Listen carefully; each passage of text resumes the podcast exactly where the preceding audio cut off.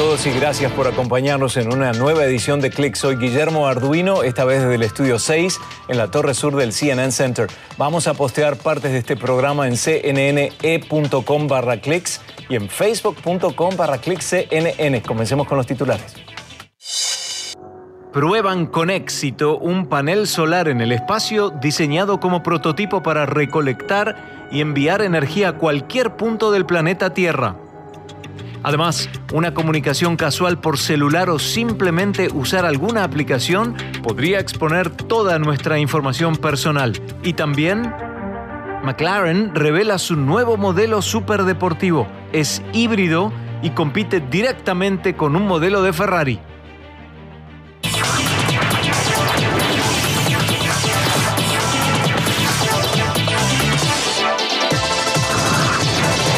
Científicos del Departamento de Defensa de Estados Unidos probaron con éxito el prototipo de un panel solar capaz de enviar electricidad desde el espacio a cualquier punto de la Tierra. Esta es una tecnología conocida como módulo de antena de radiofrecuencia fotovoltaica, PRAM por sus siglas en inglés, que tiene el tamaño de una caja de pizza y representa la base para un posible sistema de electricidad en el futuro.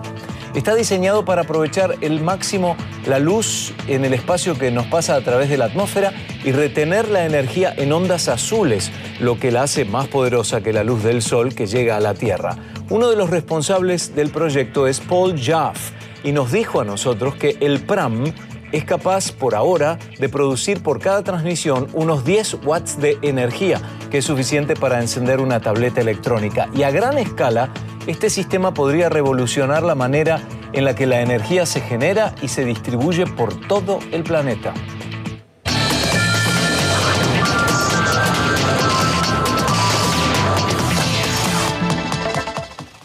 Dos adolescentes que ni siquiera terminaron aún la escuela, Cartin Pinglé, de 16 años, y Jasmine Wright, de 18, descubrieron cuatro exoplanetas en enero. Y no solo eso, ¿eh?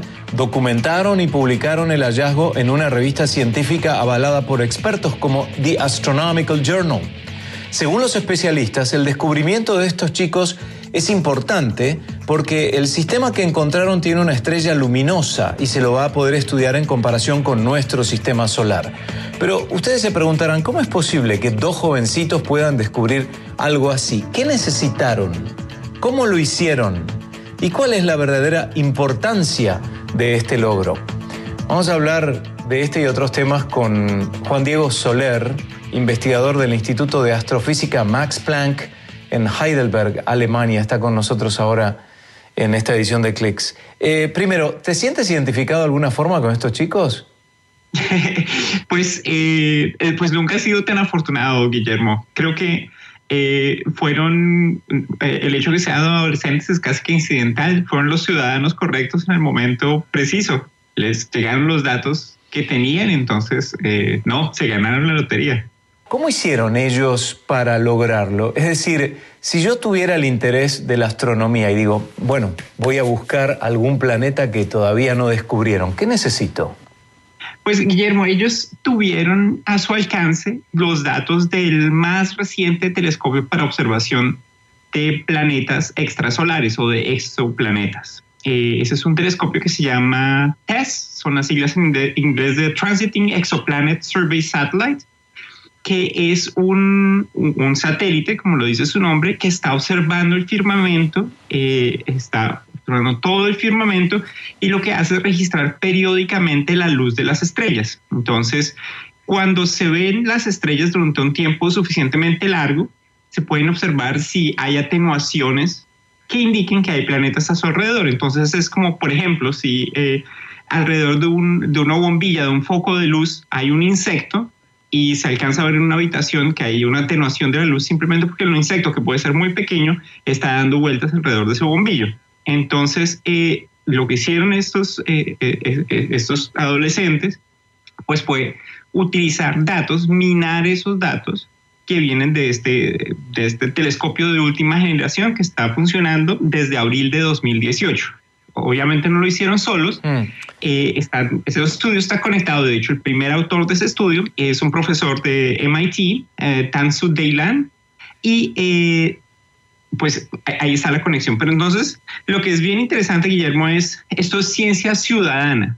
Eh, obviamente son adolescentes y por eso pues parece más, más sorprendente, pero en la astronomía nosotros estamos generando continuamente cantidades enormes de datos, observaciones de galaxias, planetas, estrellas, y muchas veces los astrónomos no tenemos el tiempo o no tenemos el, el enfoque para observar todos, pues, esa gran cantidad de datos. Entonces hacen lo que se llama minería de datos, que es observar en ese mar de información cosas que se nos han escapado a los astrónomos y ese es el resultado que estamos viendo ahora. Entonces, hablando del resultado, ¿cuál es el aporte, cuán significativo es el aporte a la astronomía, eh, guiados o no? Y por otro lado, si se bautizarán a estos exoplanetas de alguna forma para poder monitorearlos ahora sí, académica y profesionalmente. Pues resulta, Guillermo, que eh, e, esa época en que yo creo que estaba en nuestro alcance bautizar los exoplanetas se está yendo un poquito, porque imagínense que ah, en 1990 conocíamos apenas un par de exoplanetas, un par de planetas por fuera de nuestro sistema solar. Ese número ha aumentado a 7000 y ahora con TESS va a multiplicarse pues, por un factor de, de 100 o más. Entonces, posiblemente este objeto que está alrededor de una estrella que ni siquiera tiene nombre, sino es una estrella que tiene eh, solamente la denominación HD 108236, eh, se volvió, es, interesante, lo que ellos encontraron es interesante porque es un sistema, primero la estrella se parece mucho al Sol, es relativamente similar al Sol, y tiene cuatro planetas a su alrededor. Eso se pasó porque en últimas cuando se comienza a hablar de esos grandes números de planetas, como los que está observando TESS, TESS tiene un campo de visión que es más o menos cuatro veces la Luna y con eso está eh, eh, escaneando todo el cielo, los astrónomos van casi que por, eh, por el bulto de los resultados, porque lo que nos interesa es tener resultados estadísticos. Entonces, este objeto es bien interesante precisamente porque tiene esos cuatro planetas a su alrededor. Son planetas que son, eh, entre ellos un planeta que es rocoso, que está más o menos a una y media veces la distancia de la Tierra al Sol su periodo es extremadamente rápido, porque obviamente en estos momentos, cuando TESS lleva apenas dos años observando el firmamento, solamente vemos los planetas que están girando más, eh, más rápido. Si TESS llevara 10 años, pues ya podríamos ver planetas que se mueven mucho más lento, pero este planeta se mueve cada cuatro días alrededor de, de, su Sol, de su estrella. Juan Diego Soler, investigador del Instituto de Astrofísica Max Planck en Heidelberg, Alemania. Gracias por tus aportes. Gracias, Guillermo. Buen día.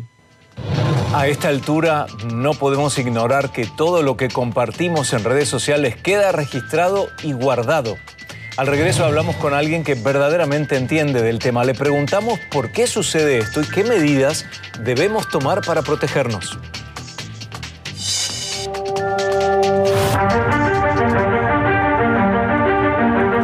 Y además, este es el nuevo modelo superdeportivo de McLaren. Es híbrido y no es nada barato.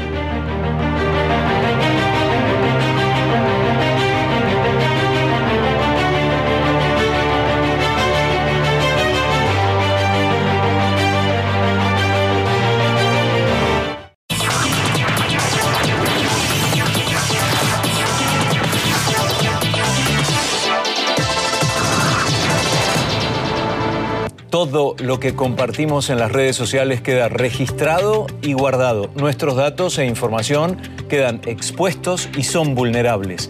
¿Por qué ocurre esto? ¿Qué precauciones deberíamos tomar entonces? Hablamos con un experto en seguridad digital, Dimitri Bestusev, que es director del equipo de investigación y análisis de Kaspersky Lab América Latina. ¿Cuál, ¿Cuál sería el porcentaje que dirías como experto en cuanto a la gente que se expone a muchísima vulnerabilidad digital sin saberlo? Yo diría que estamos cerca de 100, porque la gente piensa que la privacidad es más o menos cuando alguien no puede ver nuestra pantalla y si así como que le viro, le escondo, ya está bien. Cuando en realidad la privacidad consiste en cómo el proveedor que usamos trata nuestros datos. Y eso es lo que la gente no entiende. ¿Qué son los datos? A ver, Dimitri. Es todo, es lo que decimos con voz, fotos, mensajes, textos, archivos, contactos, nuestra ubicación, qué tipo de teléfono utilizamos, nuestra dirección IP, dónde nos encontramos en este momento. Todos son nuestros datos ah, de forma, como que de una forma directa o indirecta. Ok. Y los datos es dinero prácticamente, es una moneda ya. Porque hay muchas veces que uno dice, no entiendo, ¿por qué esta plataforma es gratis? ¿Cómo hacen para funcionar y ni, ni siquiera tiene publicidad? Porque está recopilando datos de nosotros y esa información se vende para que después a través de otras plataformas sabiendo quiénes somos, qué nos gusta, dónde vivimos, qué edad tenemos, qué es lo que hacemos, nos tratan de vender. ¿Es más o menos así? Por supuesto, porque siempre la pregunta va a ser esta, simple, ¿no? ¿Quién paga las cuentas? ¿Quién paga por la luz? ¿Quién paga los empleados, los servidores? Porque hasta en nuestra casa no tenemos luz gratis, ni el agua, ni, el internet. ¿Cómo es que entonces una aplicación pueda ser gratis? Tiene que haber una fuente de ingresos. La pregunta es, ¿cuál es? Por supuesto que una recolección agresiva de nuestros datos. Esto es lo que le permite entonces a ese fabricante o a esos fabricantes a monetizarlo por medio de análisis de ah, inteligencia artificial, ah, machine learning. Estos datos se convierten en publicidad dirigida o datos sencillamente clasificados por diferentes categorías y que se pueden vender y se venden a terceros. ¿Y esos terceros pueden ser con malas intenciones o no? Sí, el tema es que para aquel que vende eh, nuestra información es difícil determinar que eh, la parte que lo compra realmente es legal, ¿no? Mientras que exista una fachada como de una compañía y recursos para comprar, entonces, eh, el que vende nuestra información básicamente también está dentro del marco de la ley, cuando nuestros datos puedan terminar luego donde quiera. Por ejemplo, lo que pasó con Cambridge Analytica, ¿no? De Facebook, que ahí Facebook tal vez no hizo nada malo, pero sí la empresa Cambridge Analytica lo hizo y fue contratada justamente por Facebook. Entonces, de alguna forma, el daño está hecho, ¿o no? Por supuesto, sí, porque ah, aunque nuestros datos podríamos pensar que, bueno, no tienen como que el dinero, no se habla nada, pero fue utilizado en ese caso en particular para un objetivo real, en la vida real, con impacto social y económico, por supuesto. Ok, por ejemplo ahora, porque yo lo que estoy tratando es de más o menos presentarle a la audiencia el panorama y después vamos a ver qué podemos hacer, pero primero tenemos que entender esto, pues yo recuerdo cuando recién salía WhatsApp y nos estábamos comunicando con amigos, por ejemplo, de Venezuela, con la paranoia que existe de que el gobierno me está espiando, ¿no? Entonces ellos decían, sí, escucho un ruido raro, es que seguro están monitoreando las llamadas. Y en ese momento uno pensaba, bueno, pero tiene que haber una persona escuchando y grabando y anotando, como eran las películas de la cortina de hierro y la persecución en, en la Alemania oriental, etcétera. Pero ahora no, ahora con la existencia de inteligencia artificial, esta conversación que estamos teniendo, Dimitri Vestusev y yo, mi iPad, que es lo que estoy usando ahora, sabe que estoy acá. ¿El tuyo, por ejemplo, tiene geolocalización o no? Ah, yo verifico siempre muy bien que mi aparato que uso no tenga habilitado ah, o habilitados más permisos de lo que sea necesario solamente le doy acceso a las aplicaciones puntuales que necesito que tengan esto y mientras estoy, estoy usando esas aplicaciones. Pero definitivamente, por ejemplo, en una conversación de dos o más personas, ah, basta con que una persona tenga sus permisos ah, habilitados como que eh, en completo, ¿no? En full. Entonces, ah, el compromiso se da para todos los participantes, ¿no? cuando hay mucha gente que dice, yo no tengo nada que ocultar, yo, no, hago nada ilegal. Así que si me quieren espiar, que me espíen. Ya le vamos a, dar la respuesta a esa persona. Me gustaría ver cuál es tu posición. Pero, por ejemplo, si yo estoy hablando, por, voy a hacer una representación. Yo estoy hablando con mi hermana y le digo, ¿sabes que vi una, este, oferta para ir a Japón por 500 dólares? Sería buenísimo, ¿no? Lástima que estamos con la pandemia, pero Sí, el vuelo era a Osaka o a Tokio, 500 dólares, ¿eh? nada más. Así que lo estoy pensando. Bueno, después te llamo, corto. A las pocas horas estoy en Facebook y aparece viajes a Japón, etc. ¿Cómo, se, ¿Cómo logran hacer eso? Sencillamente porque nuestros datos son analizados, ¿no? Eh, cuando estamos escribiendo pasa lo mismo, cuando estamos hablando pasa lo mismo. Y siempre tenemos esta, mm, no sé, como fachada que se nos dice, no, es que tiene un cifrado de punta a punta que nadie puede leer. Eh, este cifrado únicamente existe entre una palomita y otra palomita, es decir, entre que aparece una palomita y la segunda. Es decir, cuando el mensaje está en tránsito, desde que salió del teléfono y llegó al otro teléfono. Pero una vez que ya llegó, el mensaje está descifrado. Se guardan nuestros respaldos en los servidores, donde quiera que estén, de una forma que no están cifrados con de punta a punta. Y entonces los mensajes son analizados, convertidos en código de máquina y de esta forma se nos presentan los anuncios dirigidos. Ok. Entonces alguien te dice, bueno, pero a mí no me molesta que me, que me manden publicidades para viajar a Japón. ¿Cuál es el problema? ¿Qué le dirías? Es que no hablamos solamente de los asuntos de viajar a Japón. A veces queremos tener conversaciones nuevamente no secretas, eh, sino privadas nos gusta la privacidad. Por ejemplo, entramos a la casa, cerramos la puerta, y lo mismo para el baño cuando vamos. A veces queremos simplemente hablar a solas con una persona y no estamos haciendo cosas ilegales. Esto implica que mm, necesitamos tener nuestra privacidad y el problema principal es que como cualquier usuario, la gente mm, no tiene en su mente esa división de que lo que está diciendo en este momento es privado o no privado. Estamos acostumbrados a decir toda clase de cosas en el mismo momento. Era Dmitry Bestusev, director del equipo de investigación y análisis de Kaspersky Lab América Latina. Y lo que sigue es velocidad y pura tecnología.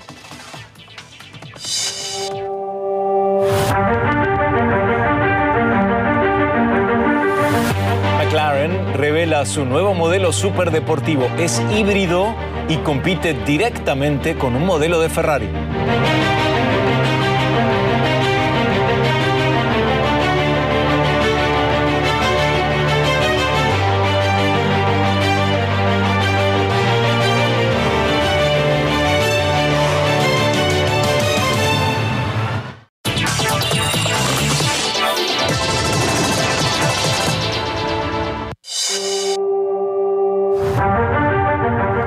Empresa automovilística McLaren presentó su nuevo modelo superdeportivo híbrido Artura, entre cuyas novedades figura el uso de chips en sus neumáticos.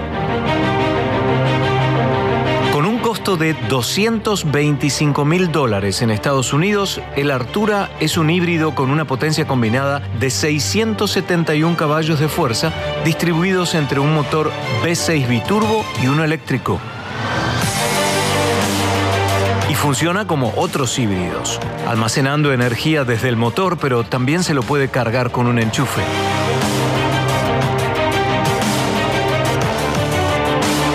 Con sus baterías totalmente cargadas puede recorrer unos 30 kilómetros solo con electricidad. Y con la energía de los dos motores puede acelerar desde el encendido a 96 kilómetros por hora en apenas 3 segundos el mercado de los superdeportivos híbridos, el Artura compite directamente con el SF90 Stradale de Ferrari, que es más potente y más del doble de caro.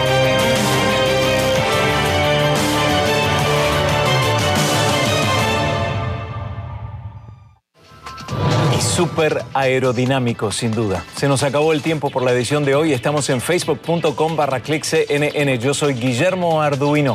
Nos vemos en la próxima edición.